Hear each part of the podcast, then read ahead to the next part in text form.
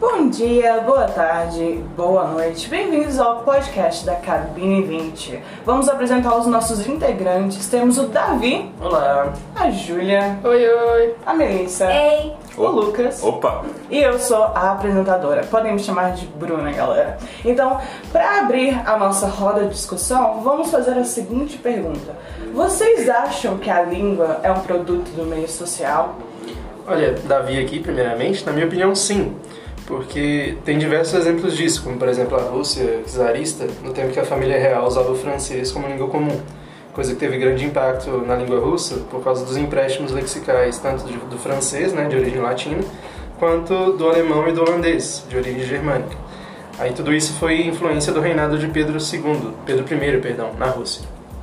É, gente, aqui é a Júlia e eu quero também ressaltar a origem das línguas crioulas, como o francês haitiano. Esse tipo de língua é resultado do processo de miscigenação de línguas, normalmente entre línguas dominadoras e dominadas. Escravos trazidos da África, que não foram instruídos nas línguas de seus então senhores, deram origem a uma mistura de sua língua materna, alguma língua africana, com a língua de seus donos, que era o francês. Mudanças lexicais, morfológicas, sintáticas e fonéticas podem ser observadas nesses casos. Outros exemplos também são as línguas português crioulo de Cabo Verde e o inglês crioulo da Jamaica. Desculpa te interromper, Júlia, e oi a todos, Lucas aqui.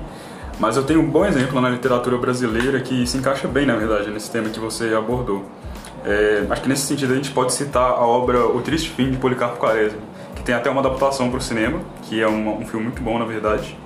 E, mas a obra original, o livro, apesar de ter, né, de ser abordado num tom bem humorístico, é, o livro reflete sobre um tema bem sério, assim, que é a superioridade, assim, da língua, sabe?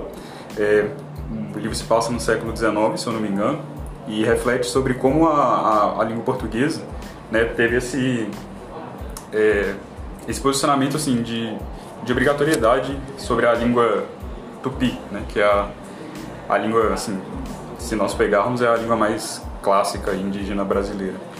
Lucas, então você diria que a língua é tipo a condensação da história de um povo? Ah, com certeza. Assim, acho que se a gente trazer para um exemplo fictício, é, na literatura inglesa, por exemplo, o autor J.R.R. Tolkien escreveu, assim, por puro prazer, uma mitologia quase que completa, né? com início, meio e quase fim. É, e essa mitologia só tomou forma porque também o linguista ele havia criado uma língua élfica, sabe? E ele sabia que sem um povo e sem uma história para esse povo, a língua seria em vão.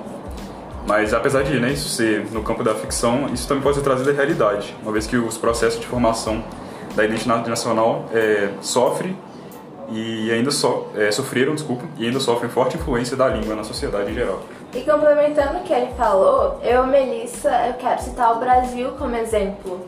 Nosso país sofreu influência de inúmeras línguas indígenas, da língua portuguesa, línguas africanas, entre outras muitas línguas que tiveram impacto direto na construção de uma identidade nacional e na história do nosso país. Todos esses fatores e a mistura de dialetos, gírias e expressões são agentes ativos da definição do povo brasileiro e do nosso jeitinho. Além dessas influências antigas, temos as novas, que vêm tomando conta da boca dos brasileiros. Expressões modernas e autênticas têm sido muito bem aceitas na sociedade, como neologismos e gírias. Por causa disso, podemos dizer que tem muita memória armazenada na língua. Nosso idioma é a condensação da história do nosso povo, das influências que sofremos, das mudanças que enfrentamos e ainda enfrentaremos. Hum, opinião, Melissa.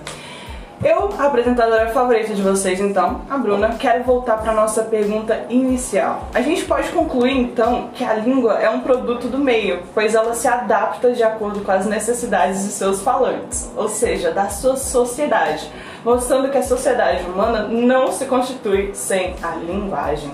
Eu quero fechar então com a citação de Paulo César Garreda Silva. Ele diz que a língua, assim como a sociedade, não é um corpo estático. Há transformações significativas do decorrer do processo histórico. Assim, não se pode negar a relação de influências mútuas entre a língua e a sociedade. Foi um prazer tê-los aqui, mas agora a gente se despede. Até a próxima, galera! Obrigado, tchau. tchau.